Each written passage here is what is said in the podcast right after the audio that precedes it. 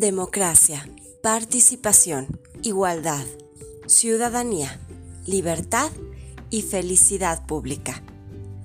Ya inicia el podcast El Poder Ciudadano, una producción del Instituto Electoral y de Participación Ciudadana del Estado de Jalisco.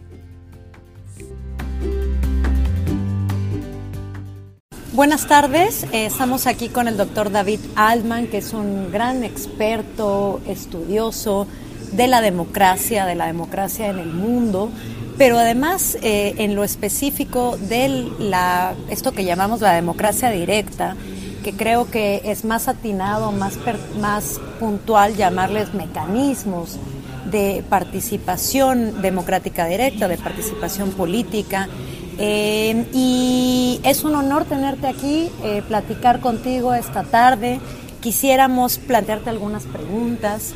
Em, en primer término, em, una suerte de reflexión.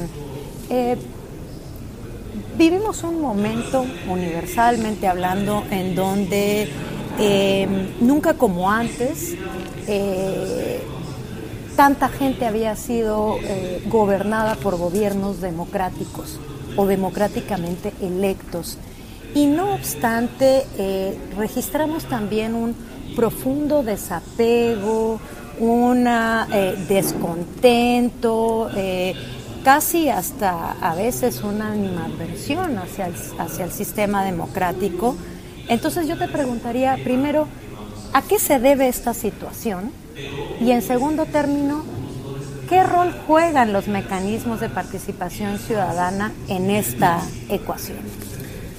Es una pregunta, son varias preguntas en una bien difícil de responder.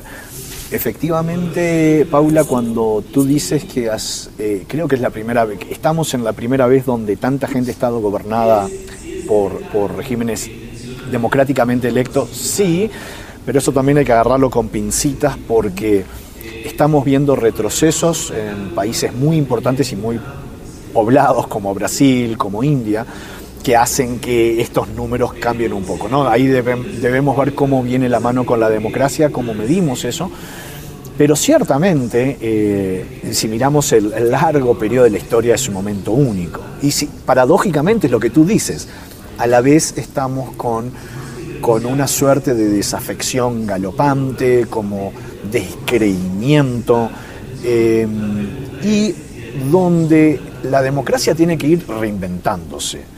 La democracia creo que no, no es entendible sino como un proceso de auto reinvención, autoinnovación constante, la búsqueda de nuevas formas eh, de, cómo enganchamos con la ciudadanía eh, y esto ha llevado muchos, muchas modas, entre comillas, ¿no? Eh, eh, primero la expansión del voto masculino universal, después del voto femenino, y así sucesivamente yo creo que los mecanismos de democracia directa, al día de hoy la discusión que tenemos con ellos es algo muy parecido con lo que teníamos con la discusión de la extensión del voto a la mujer que en algún momento sectores conservadores decían, no, no son responsables porque no tienen propiedades, no van a hacer un voto informado. Creo que hoy, en su sano juicio, a ninguna persona razonable se le ocurre creer que una sociedad donde la mitad de la población no puede votar es democrática, no existe eso. Eventualmente creo que con la democracia directa va a pasar algo por el estilo. Eh, creo que somos capaces de, de tomar decisiones difíciles, muchas de ellas, eh, y a la larga vamos a encontrar un nuevo equilibrio y de vuelta, la, democracia es esta búsqueda constante y, creo que es uno de los patrones que cruza a lo largo de, de, todos los años que hemos tenido democracia contemporánea, por lo pronto, la democracia liberal, si querés, desde el siglo XVIII aproximadamente, en esta búsqueda. Y eso es lo que hace a la democracia. Y la democracia, a diferencia de otros regímenes, es el único que nos permite cambiar ir ajustando. Esa es una de las maravillas de la democracia, entre otras tantas. Claro. Eh, muchas gracias. Eh, tú tienes, digamos, un amplio estudio eh, universal eh, respecto del, vamos a decirle, la calidad de las democracias, el desempeño de las democracias por el proyecto que coordinas de, variedad de democracias. Em, y, y, has hecho un conjunto de reflexiones en torno a que los mecanismos de participación se convierten o hoy se muestran como una forma de supervivencia incluso de nuestra democracia representativa. En esta idea de que la democracia pues se está adaptando a su nuevo contexto, a esta nueva situación de desapego, etcétera. ¿Cómo es exactamente esta relación entre la democracia representativa y los mecanismos eh, de participación eh, política directos? A ver, lo primero, eh, la democracia, así como la democracia directa, son conceptos súper que involucran muchas cosas, técnicamente le decimos polisémicos, ¿no? Tienen muchas caras.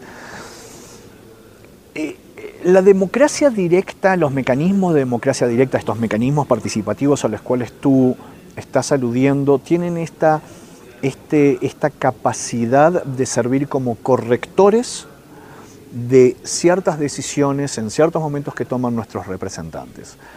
Eh, efectivamente, los representantes tienen que negociar y muchas veces en estas negociaciones eh, eh, transan cosas que a nosotros nos parecen importantes y es en ese momento, en esos espacios interelectorales, ¿no? entre elección y elección, que los ciudadanos nos encontramos, la ciudadanía se encuentra un poco más desprotegida. Sí, obviamente hay controles, legalidades, controles horizontales entre los poderes, pero los ciudadanos no podemos tradicionalmente ejercer un cambio de rumbo o un matiz en el rumbo. Estos mecanismos ofrecen una ventana a la ciudadanía para en caso de necesidad, hacer ajustes al rumbo en el cual estamos yendo, sea para hacer un cambio o sea para evitar un cambio que las autoridades quieren. Ahí los, soberanos, la soberanía radica en la ciudadanía y, las autoridades son trabajadores públicos, son personas como vos, como yo, como cualquiera de los que estamos acá, eh, que puede cometer errores, que tienen sus pasiones, tienen sus intereses, tienen absolutamente todo, es gente. Eh, y, estos mecanismos vienen a, hacer pequeños ajustes, pero, pero eh, no, esto es incomprensible sin lo otro. Es decir, eh, nosotros necesitamos una democracia representativa, vital, fuerte, saludable, y sobre eso vamos a ir haciendo ajustes. Muchos de los países que yo considero que tienen una calidad democrática muy alta, eh, algunos no tienen mecanismo de democracia directa, pero hay presiones para eso, otros sí lo tienen. Estos son cambios que se están introduciendo ahora y de a poco yo creo que a la larga vamos a terminar todos un poco más para ese lado. Esto puede tomar 100 años, 200 años, no sé. No obstante, eres muy puntual en aclarar que los mecanismos de participación eh, ciudadana, no obstante que tienen pues este, esta función o esta virtud correctiva, complementaria, tampoco son la panacea, tampoco son eh, la bala de plata con la que vamos a resolver eh, nuestros, nuestras diferencias, nuestros problemas. ¿Cómo se complementan estos dos sistemas? Y, me gusta mucho escuchar esto que, planteas y que es muy clarificador en el sentido en que los mecanismos de participación eh, política directa solo pueden ocurrir en democracias representativas. ¿Es así? Eh, bueno, vos podés, uno puede hacer una mímica de un mecanismo de democracia directa eh, en cualquier tipo de régimen, desde la democracia más prístina hasta la dictadura más terrible. mímicas de, elecciones hemos visto en muchos lados a lo largo de mucho tiempo y, eso es factible, pero efectivamente los mecanismos de democracia directa tienen todos sus bríos en, el en la medida de que ocurran en el contexto de un régimen representativo. Ahora, eh, en algún momento mencioné alguna de las, de, charlando previamente, el diablo está en los detalles, como dice el refrán. Y efectivamente, en los detalles del diseño institucional, en en, armonía con lo que tenemos de democracia representativa, es donde podemos ver eh, en qué medida y predecir cómo va a funcionar, cómo van a funcionar estos mecanismos de democracia directa. Eh, sea en, por ejemplo, cuántas firmas son necesarias, durante cuánto tiempo, si hay temas que quedan excluidos, quién redacta la pregunta, si existen quórums de, de, de aprobación, de participación, si es vinculante o no. Eh, si hay, hemos aprendido y ya tenemos una acumulación para sacar algunas generalidades. Sabemos que el mundo plebiscitario en las manos de las autoridades políticas es complicado porque es muy tentador para usarlos de forma eh, interesada o capciosa. Eh, eh, eso también sabemos que si exigimos muchas firmas, por ejemplo, se convierten en imposibles. Hay un suerte de listado, un decálogo, un parámetro sobre lo que se debe y no se debe hacer a la hora de diseñar, instrumentar y echar para adelante pues mecanismos de participación? Has comentado dos al menos, el tema de las firmas y quién activa. Correcto, hay, hay no, es que haya decálogos, pero sí hay consensos. La Comisión de Venecia es, ha sido una cantera importante de consensos en el contexto europeo. Eh, en el trabajo mío, en el último, en Ciudadanía en Expansión, en el capítulo, no me acuerdo exactamente, creo que es el 6, hay un par de, apartados sobre qué cosas, qué aspectos tomar en consideración. Y efectivamente, el, número de firmas es un clásico porque llama mucho la atención, pero si tú pones un número muy elevado, va a ser inusable. Pero si pones un número muy bajo, eh, eh, lo usa cualquiera. Y queremos que cualquiera use esto, son armas muy filosas. Entonces, ¿dónde está el nivel sabio? ¿Dónde está la sabiduría en esto?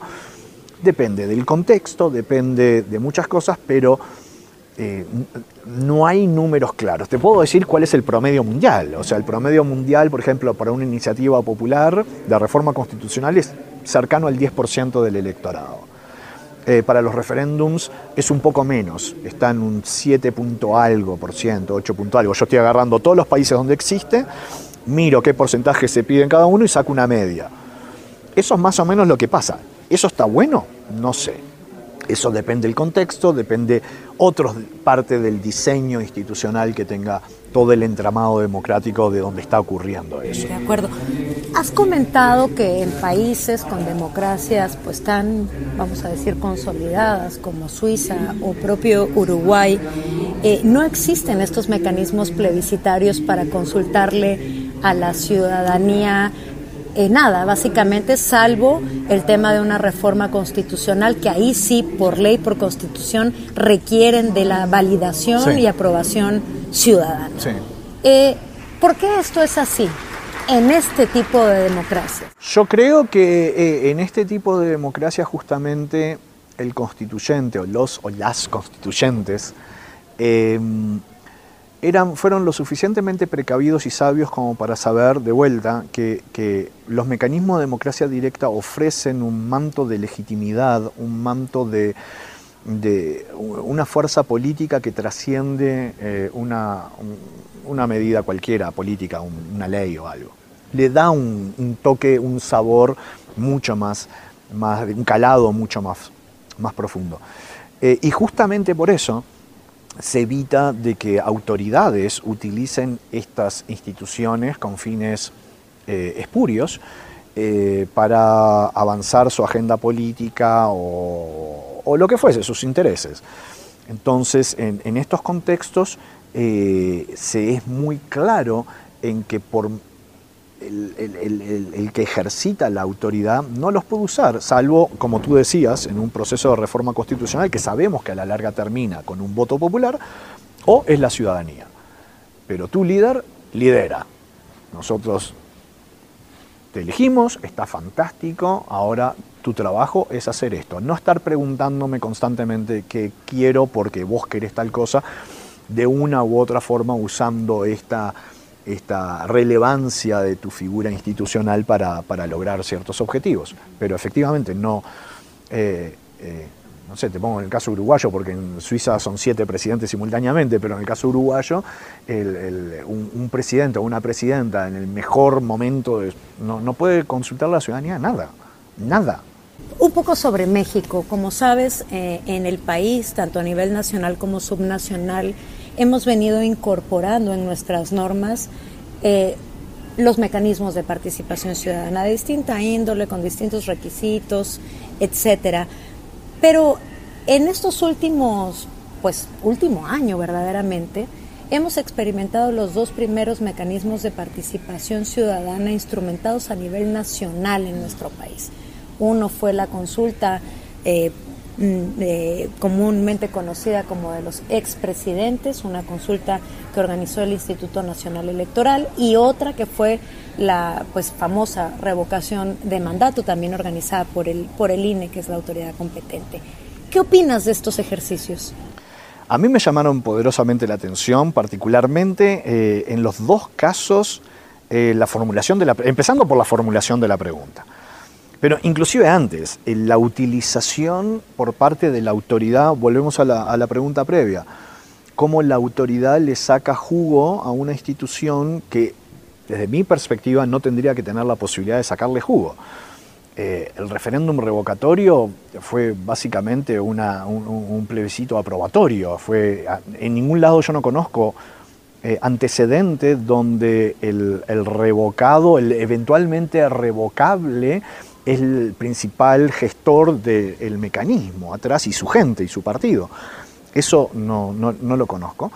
Eh, y la consulta a los expresidentes es, eh, uno necesitaba, creo, tener un, doctorado en lingüística para entender la pregunta. Francamente no la leí una y otra vez y, me pareció muy, una muy mala pregunta.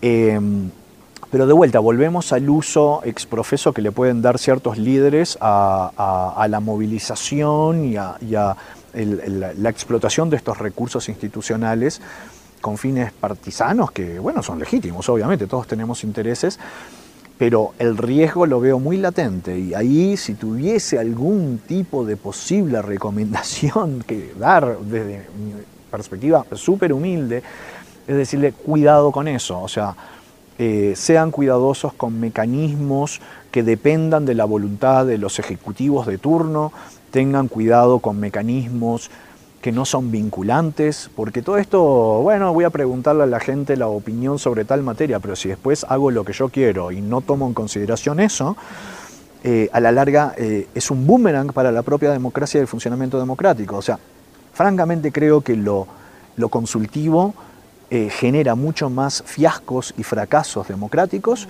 que hacer las cosas bien desde mi perspectiva, que es lo que decidamos, es ley, punto. Este podríamos llamarlo, digamos, otro acuerdo en esta materia, es decir, eh, la participación ciudadana tiene que tener efectos vinculantes para que no sea contraproducente en un momento dado, no, no, se desincentive la movilización ciudadana porque tenga la, claridad de que si va a participar, esa participación va a tener un efecto, un impacto, una, una consecuencia. Claro. En México prácticamente todos los mecanismos eh, de participación tienen cierto nivel de vinculatoriedad, eh, pero está condicionada. O sea, tienes que alcanzar cierto porcentaje para que sea vinculante. De participación. De participación. No es solamente eh, el sí o el no, en caso de que fuese un plebiscito. Eh, sino que hay que tener, hay que cumplir con, un, con una condición de participación. ¿Qué opinas de esto? Mira, eh, el tema de los quórums de participación es sumamente discutido y es uno de los grandes temas en el contexto de la democracia directa. Yo creo que la evidencia tiende a sugerir que en aquellos lugares donde tenés quórums de participación altos, lo que estás generando también es un efecto contrario del que querrías en un principio, que es desmovilizar eh, te pongo el caso de Italia. En Italia tenemos quórums de participación de 50% de la población para que lo que se decida sea vinculante. Pero frente a una decisión muy complicada, vos tenés todos los incentivos para hacer campaña, eh, ofrecer alternativas ese domingo para que la gente no vaya a participar. Esto lo, se ve de forma reiterada, no solamente en Italia, en el este de Europa, en muchos países. En caso de exigir un tipo de quórum, una exigencia para que lo que se decida sea vinculante, creo que hay un consenso sobre los quórums de aprobación y no de participación. ¿A qué me refiero? Que el quórum de aprobación no genera los incentivos de desmovilización, sino que a vos te conviene que cuanto más gente vaya, mejor. Obviamente, y cuanto más sea eh, tu grupo, mejor pero no tenés los incentivos para desmovilizar. Los quórums de participación se asocian con campañas hechas exprofesamente para desmovilizar a la gente.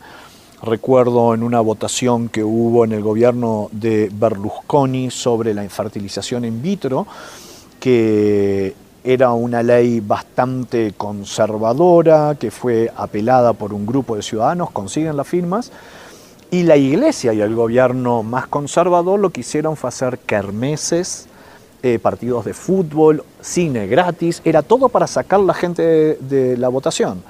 Lo lograron. Eh, no se llegó al 50%, pero dentro de los que votaron casi un 70 y largo por ciento estaba a favor de derogar la ley y otro tanto en contra. Entonces, el quórum de participación, los niveles mínimos de participación, puede generar dos consecuencias inclusive más fuertes. La primera es la campaña de desmovilización, la segunda es inclusive la propia violación al secreto del voto. ¿Cómo así? Si yo te digo, no vayas a votar el próximo domingo porque nosotros no queremos que se lleguen a los quórums, quédate en casa, si vos vas a votar, quedan dos posibilidades. O no me entendés, o sos contraria a lo que yo te estoy diciendo. Si no me entendés es que no te entró, eh, cualquiera sea, y han habido casos y hay evidencia de gente que sufrió violencia en la calle en el sur de Italia porque fue a votar en ese referéndum que te mencionaba. Entonces la, lógica de los matones era o sos tan tonta que no, no, no nos hiciste caso porque votarías como te dijimos pero fuiste, o sos de la oposición, que es peligroso. Como sea, bueno, eso es uno de los problemas que tienen los quórums de participación, a diferencia de los de aprobación. Has formulado una definición de la democracia directa que no, naturalmente no me la sé de memoria, pero ahí mencionas algunos elementos eh, muy relevantes que, eh, que también están presentes en la democracia, voy a decir, en la función electoral, en la democracia electoral, que es el voto universal, que es el voto secreto, entre otras características. Aquí la pregunta es, ¿esto de los mecanismos de participación eh, ciudadana eh, deben de cumplir, digamos, con condiciones de certeza, como si se tratase del voto para elegir representaciones y gobernantes? Tanto o más. O sea, eh, a través de estos mecanismos nosotros podemos hacer reformas constitucionales, podemos derogar leyes, en algunos lugares podés hacer aprobar leyes, todo de forma directa y consecuentemente es fundamental que se den absolutamente todas las garantías iguales que en el voto ordinario para la elección del presidente de la República, senadores, legisladores o la autoridad que sea. Eh, no es que tenga que ser menos secreto o menos... No, eh, las garantías tienen que ser riguroso, ¿no? Porque oye, mira, para promover la participación, tú sabes que en México eh, nuestro sistema electoral es un sistema profundamente mm, eh, normado, muy procedimental, que tiene candados en cada paso de la digamos de la instrumentación del, del proceso electoral. Y ha habido voces que dicen no la participación ciudadana no va por ahí tiene que estar, tiene que ser más libre, tiene que estar menos condicionada, puede llegar lo otro a inhibir la participación. Eh, digamos, ahí hay un conflicto eh, de opiniones y esto llevó o ha llevado a que, por ejemplo, eh, el presidente de la República, antes de tomar posesión, cuando era candidato electo, impulsó algunas consultas populares para consultar, valga la redundancia, respecto de algunos de sus proyectos insignia, digamos. Em, ¿Qué opinión te merece esto? A ver, sobre las consultas que hizo el presidente de la República antes de asumir y que eran básicamente consultivas para poner, porque no tenían ningún efecto vinculante sobre nada, me parece que eso también es un arma de doble filo. Eh, en la medida de que se someta a una pregunta votación y, después la implementación es de acuerdo a lo que la autoridad quiera, independiente de lo que dijo la ciudadanía, eso me parece un error grave. Eh, y, efectivamente, el voto, yo creo que el, no tomar en consideración la opinión ciudadana sobre la materia que estemos votando, eh, peca de paternalista y a la larga nuevamente vuelve a ser un boomerang para el funcionamiento democrático en general. Entonces yo sería súper cauteloso y cuidadoso, eh, y creo que me estoy olvidando la primera parte de la pregunta. Sí, más bien enfocada al tema mm, procedimental, es decir, debe de tener el rigor y por lo tanto la, autoridad más responsable. más aún, yo creo que eh, es tan filoso son tan filosos los mecanismos de democracia directa que eh, no te digo más aún porque no, porque el voto se tiene que garantizar en su secreto, en su plenitud, en todos los ámbitos. Pero en estos contextos aún más. Eh, tenemos que ser súper cuidadosos con la posibilidad de que los chicos malos se coordinen. Que pasa mucho. O sea, nosotros cuando abrimos oportunidades institucionales, estas oportunidades pueden ser explotadas por los buenos, pero por los malos también. Entonces, ¿cómo evitamos la coordinación de, grupos, eh, no sé, para poner un acronismo, mafiosos? Eh, ahí, en la medida que lo dejas, que abrís espacios, no digo que no haya que abrirse, pero hay que, hay que abrirse con cautela y justamente eh, en la medida que no sos tan exigente con la, con la pureza del voto, el riesgo es muy alto. Esto, las instituciones son neutras y le dan oportunidades a todos, a los buenos y a los malos, a las buenas y a las malas. Entonces, justamente desde esa perspectiva es donde creo que, que eh, está muy bien que los organismos electorales independientes logren y sean exquisitos, así creo que esa es la palabra, exquisitos con esta, eh, esta forma de diseñar instituciones. Y ciertamente es, eh, México es, eh, eh, ayer escuchaba a un colega que hablaba con una legislación barroca, si no recuerdo mal. Sí, uno se pone a leer y son vueltitas y cositas y todo, detalle acá, acá, allá. Es increíble, mucho más que en otros lados. Pero eso también da cuenta de la desconfianza esencial que hay en todo, y eso es, creo, lo que a la larga México, o sea, México, yo no sé quién para darle consejos, pero sí que las autoridades electorales tienen que apuntar a mejorar, a, la confianza en los partidos, a que esto no es solamente perversidad, no es solamente maldad, que hay gente buena onda, gente republicana que trata de hacer las cosas mejores y estoy seguro que son la mayoría, eh, pero justamente tomando las precauciones de que, de vuelta, los malos se pueden coordinar. Y ese es el gran tema, cómo evitamos que los malos se coordinen para explotar instituciones, sea una elección regular de autoridades, sea un referéndum, sea lo que sea. Eh, ahí viene el genio de las autoridades electorales como ustedes. Y yéndonos un poco más hacia lo local, local, hablando de Jalisco, hemos, hemos conversado brevemente que aquí en, el Estado tenemos la mayor cantidad de mecanismos de participación ciudadanos normados en una ley, 16 eh, me parece que los has revisado, más o menos los conoces. Ya con esta nueva ley hemos detonado, hemos organizado una consulta popular a finales del año pasado. Eh, pero digamos, más allá de esta eh, situación pues, política muy local, te preguntaría de la revisión que has hecho de esos 16 mecanismos de participación. ¿Qué, reacción te da? ¿Más mecanismos de participación es mayor incidencia ciudadana? ¿Es una mejor democracia? Eh, ¿Qué nos indica esto? ¿O qué te, qué te llama a ti? ¿Qué te indica a ti? A mí eso me da la impresión de desesperación. A mí me, da la me deja el sabor de desesperación. Inventemos, sigamos inventando, quizás en alguno le achuntamos. Eh, no, a mí sí, un poco de vuelta volviendo a esta cosa más barroca y, la, variedad increíble de mecanismos de democracia directa. Si tú te fijas en aquellos lugares donde la democracia funciona de forma más vigorosa, son muchos menos. Pero son muchísimos menos. Lo que pasa es que son más filosos. Eh, y, tienen otras características en el sentido, por ejemplo, no existe nada que seas, eh, o sea, existen entradas al sistema político normal, eh, más informales y más desestructuradas, y está buenísimo, pero en aquellos lugares donde hay que decidir, se decide.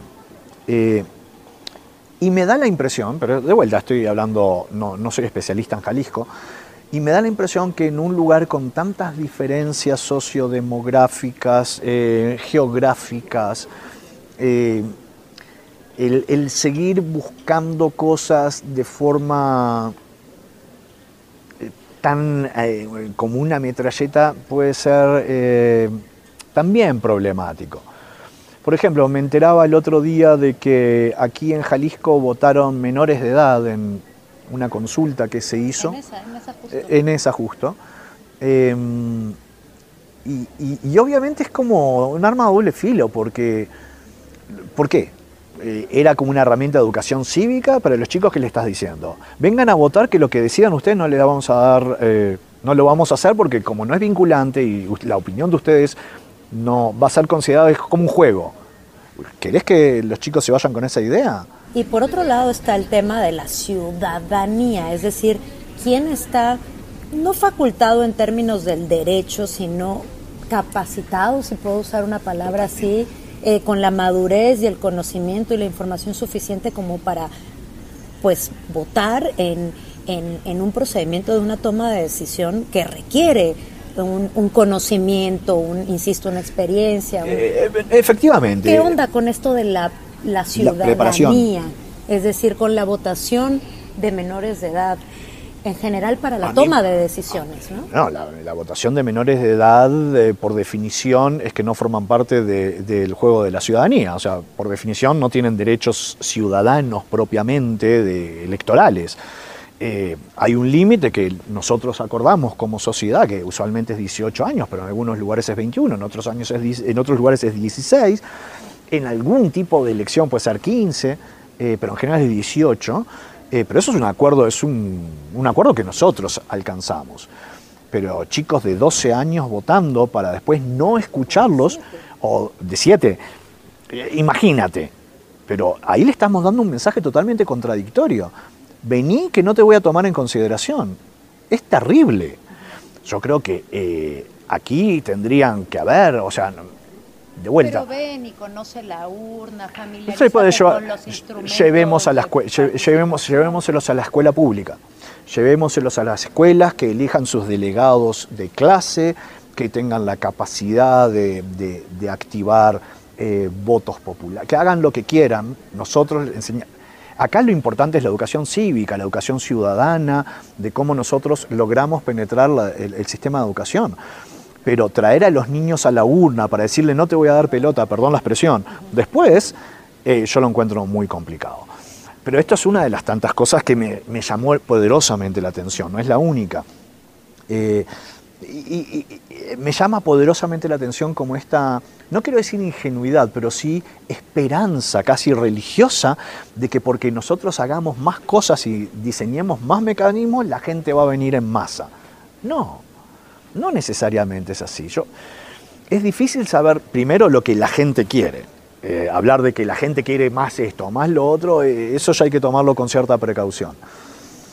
Pero la evidencia que más o menos manejamos es que la gente quiere tener la posibilidad de, pararse y decir, no, esto sí, esto no, etc. Pero la demanda constante eh, requiere una cantidad de recursos, de participación, requiere una cantidad de recursos que ni vos, ni yo, ni nadie los que está acá en la vuelta tiene, y, inclusive la gente que no se dedica a esto, ¿verdad? Entonces, esperar de que eh, haciendo más venga más y todo el mundo esté feliz y sea una superdemocracia es, en cierto sentido, tiene un sabor de ingenuidad. Y sobre eso yo también alertaría un poco, o diría, bueno, presten atención a este lado, que no necesariamente tener más mecanismos significa que a la larga vamos a tener más democracia. Eh, creo que es mucho más razonable hacer menos mecanismos que sean realmente utilizables y que tengan filo, y ahí entonces vamos a tener un efecto sobre las autoridades, porque saben que tienen una espada de Damocles arriba que a la larga se podría activar o no en función de cómo se comporten y ahí se van a comportar derechito posiblemente.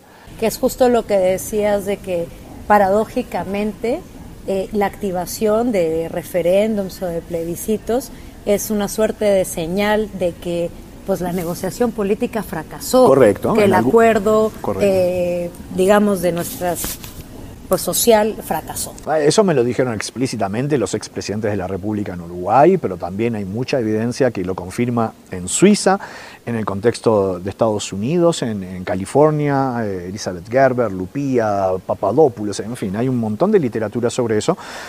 En, en aquellos lugares donde la amenaza de un referéndum es creíble, los líderes tienen todos los incentivos para decir, bueno, para, para, déjame prestar atención a Conversemos. Conversemos porque no quiero perder un referéndum. Nadie quiere perder un referéndum que tiene de vuelta simbólicamente un, tiene colmillos muy grandes. Y como no queremos perder y pasar vergüenza, lo que hacemos es ampliamos la base de negociación y tratamos de llegar a un encuentro donde sea innecesario eh, el recur- activar el recurso de democracia directa Como última, digamos, como última solución a nuestra solución. diferencia. Y si vemos que el referéndum se materializa, significa que este, este, toda esta transición negociadora previa no, no llegó a buen puerto. Siguen habiendo referéndums en Suiza, siguen habiendo referéndums eh, en Uruguay, en, en Oregon, en California, etc. bueno, y eso eh, son ejemplos de que ahí la negociación no fue del todo conducente. Pero eso no, no le quita valor al referéndum para nada. Es una solución. Es una justamente. solución justamente para contener el conflicto, para tener la rabia, la bronca y darle forma institucional, conducir a la sociedad. Es un arreglo que, que encontr- se encontraron en distintas sociedades para, para tratar eh, nuestras diferencias. Eh, De eso se trata la democracia en última instancia, cómo nos coordinamos para tratar nuestras diferencias y nos ponemos de acuerdo sin tener que matarnos. Exacto, civilizadamente. Claro. Doctor, ¿alguna reflexión que nos quieras compartir eh, de pues esta experiencia, de lo que has conocido de nuestra democracia, eh, no solo ahora, naturalmente, en esta visita, sino, digamos, de tu amplio conocimiento, que creas que es importante que, que nos quedemos con alguna idea en concreto? A ver, yo creo que volvería a, y, no quiero ser majadero con la idea de, ser cuidadoso, pero sí, sí sería cauteloso a la hora de diseño institucional, por lo pronto, de tratar de evitar que los poderosos aumenten su poder a través de estos mecanismos. Y muchas veces, por más de que vistamos a ciertos recursos con un manto de justicia, eh, a la larga corremos el riesgo, si no están bien diseñados, de darle más poder a los poderosos y menos poder a, la gente, a los, segmentos más débiles de la sociedad. Eh, esto me refería con esto con los plebiscitos presidenciales o de los gobernadores. Tanto me da el nivel, ¿no? Elegí, cada uno elige el nivel que quiere pensarlo. Em, y sí tratar de ser menos ingenuo de porque querramos creer que, que hay demandas de mayor participación, esto va a acudir, eh, a ocurrir por arte de magia, no hay osmosis, no hay generación espontánea. Eh, pero de vuelta, hay que ser, yo sería cauteloso a la hora de no dar mensajes contradictorios. Participen, pero por otro lado no te doy bola. Eh, vengan chicos, Ah, no importa, son chiquitos, no saben exactamente lo que quieren.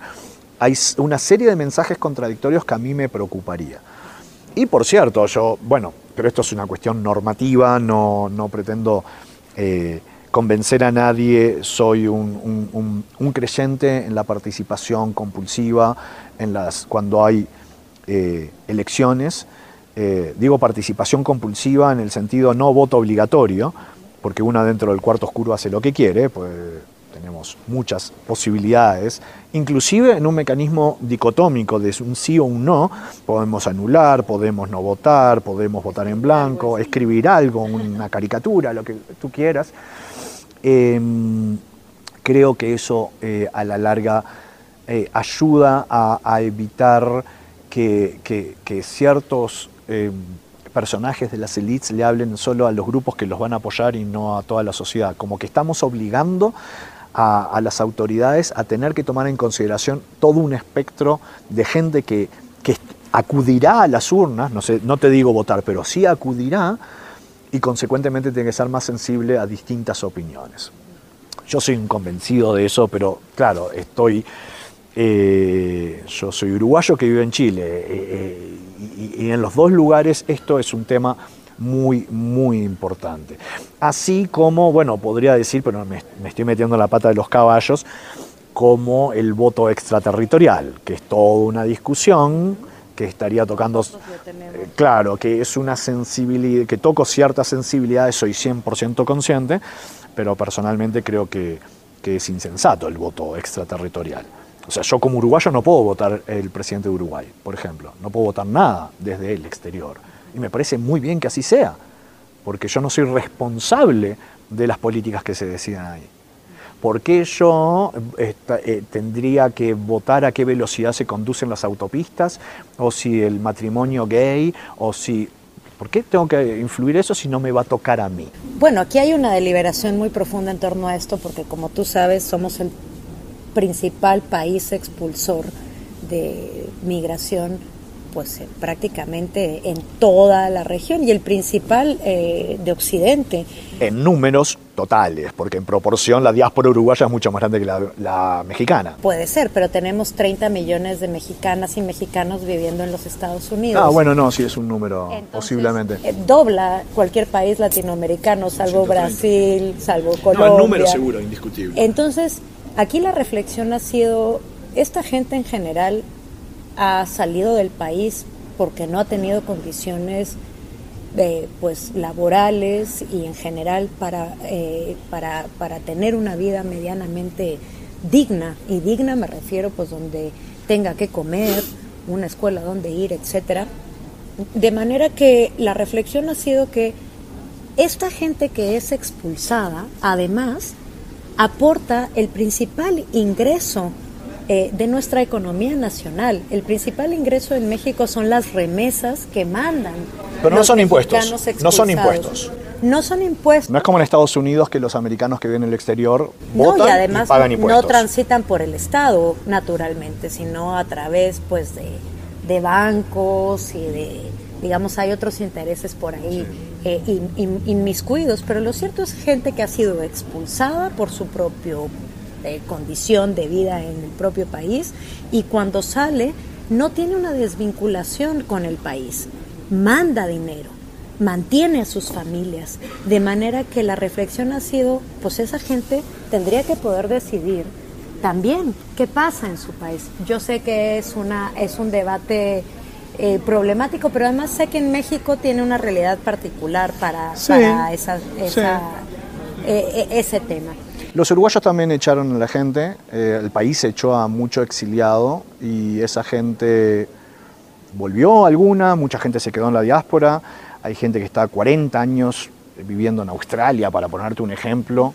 La pregunta es por qué después de 40 años, porque oportunidades de volver, está bien, quizás no vas a vivir como te gustaría vivir, pero, pero el país está abierto, es un país libre. Eh, los uruguayos directamente votaron no extenderle el voto a la diáspora. Esto fue en la elección del 2009, eh, una reforma constitucional que pretendía extender el voto y los, los uruguayos mismos decidieron no, a los que estamos afuera no, a mí personalmente me parece muy razonable, pero bueno, eh, por eso te digo, eh, es, otro tema, es harina de otro costal, no es democracia directa, no son mecanismos participativos. pero bueno, yo creo que, de vuelta, lo que diga y esta entrevista, por favor, tómenla con pincitas. Es simplemente una opinión personal. Está bien, me dedico a estudiar esto y, lo trato de mirar de la forma más objetiva posible, pero no soy quien para dar recomendaciones. No, me parecería una soberbia, un no, No, yo creo que todo lo que nos has dicho en esta entrevista esta mañana en tu conferencia magistral, el día de ayer eh, en la presentación de tu libro y en tu propia producción literaria, realmente es valiosísimo para nosotros que pues, nos dedicamos a esto de la parte estrictamente administrativa, operativa, eh, si quieres, pero nos da muchas luces porque hay un debate vivo aquí en México, es un debate reciente, eh, que tiene digamos, em, en donde hemos encontrado, creo yo, todavía pocos eh, parámetros, ¿no? Un poco en esta intención de acercarnos a estos estándares de lo que es mejor, de las buenas prácticas, de qué no debemos hacer, etcétera. Yo creo que toda esta eh, trabajo que has hecho tú a nosotros nos, nos, nos es muy útil para asumirlo y incorporarlo en nuestras funciones, pero también para eh, propiciar pues una conversación Muchísimas gracias, realmente es un honor lo que tú dices. Y sí hay algo que se me ocurre que quizás podría mencionar, que hoy lo dije en la, en la, en la, en la charla del taller, eh, que es, lo mencioné ayer también, el cuiden a sus autoridades electorales. O sea, francamente, y no porque tú seas una de las tantas autoridades electorales, pero creo que en nuestra América Latina muchas veces la tentación de atacar a, eh, en esta nueva época, empezamos hablando de esto, ¿no? De, acusar al otro, de, las oposiciones de ilegítimas o, quinto columnistas y a las cortes de antidemocráticas y a los medios como fuente de fake news, y etcétera, etcétera, etcétera Creo que uno de los grandes cables a tierra que hemos tenido en América Latina han sido los, organismos electorales autónomos e independientes. Yo no, sé, no recuerdo bien cuál es el decano de, los organismos electorales, posiblemente sea la Corte Electoral del Uruguay, 1910 aproximadamente, una cosa por el estilo, pero es, la idea de la independencia de, de este poder de los otros poderes es algo fundamental, pero fundamental a la médula, al ADN constitutivo de la democracia. Eh, ya en aquel entonces eh, eh, pensamos en la autoridad electoral como un cuarto poder de la República. No era que dependía de, sino era independiente. Y, bueno, la Corte Electoral en Uruguay, el, el CERVEL en Chile, que ahora está en todo este contexto también un tanto estresado, porque obviamente hay un momento muy efervescente, lo que fue el IFE mexicano, el INE hoy en día, en fin, eh, el OMPE peruano, hay muchos de los, nuestros organismos electorales han realmente eh, han dejado la vara muy alta y ojalá las autoridades que nosotros elegimos, por una instancia somos todos nosotros, somos los mismos que estamos eligiendo uno, pa, pa, pa, nosotros mismos seamos conscientes de que esta forma de, no dependencia de otro poder es, fundamental. Yo escuchaba que eh, mucha gente de aquí se queja de que estos mecanismos de participación son caros y lentos. Sí, pero es mucho más caro y mucho más lento la dictadura, y eso lo voy a decir una y otra vez. Eh, la democracia, sí, requiere que, que, invertamos, requiere, pero no solamente inversión económica, hay una cuestión de vocación educativa, cívica, social, eh, de transparencia, y desde esa perspectiva hay que valorar mucho lo que, lo que tenemos. ¿Es perfecto? No, obviamente. Creo que nadie en su sano juicio diría que nuestras autoridades electorales son perfectas. Eh, cada una tiene sus vicios, sus cosas, pero en general creo que han hecho muy bien el trabajo y desde esa perspectiva tenemos que defender lo que funciona bien y cambiar lo que no funciona tan bien como querríamos. Pues nos quedamos con esto último, básicamente, además de todo lo demás, claro. Eh, muchísimas gracias, doctor Altman. Ha sido una vez más un honor eh, tenerte aquí, conversar contigo, aprender de ti. ojalá se repita, ojalá sea pronto y esta es tu casa. Muchísimas gracias, es un gusto. Realmente la pasé formidable. Una gente maravillosa aquí en la vuelta, conocí gente espectacular. Y, mil gracias por la oportunidad de compartir mi trabajo, mi estudio. Es realmente un honor. Yo me siento halagado. Y el gusto es todo nuestro. Muchas gracias.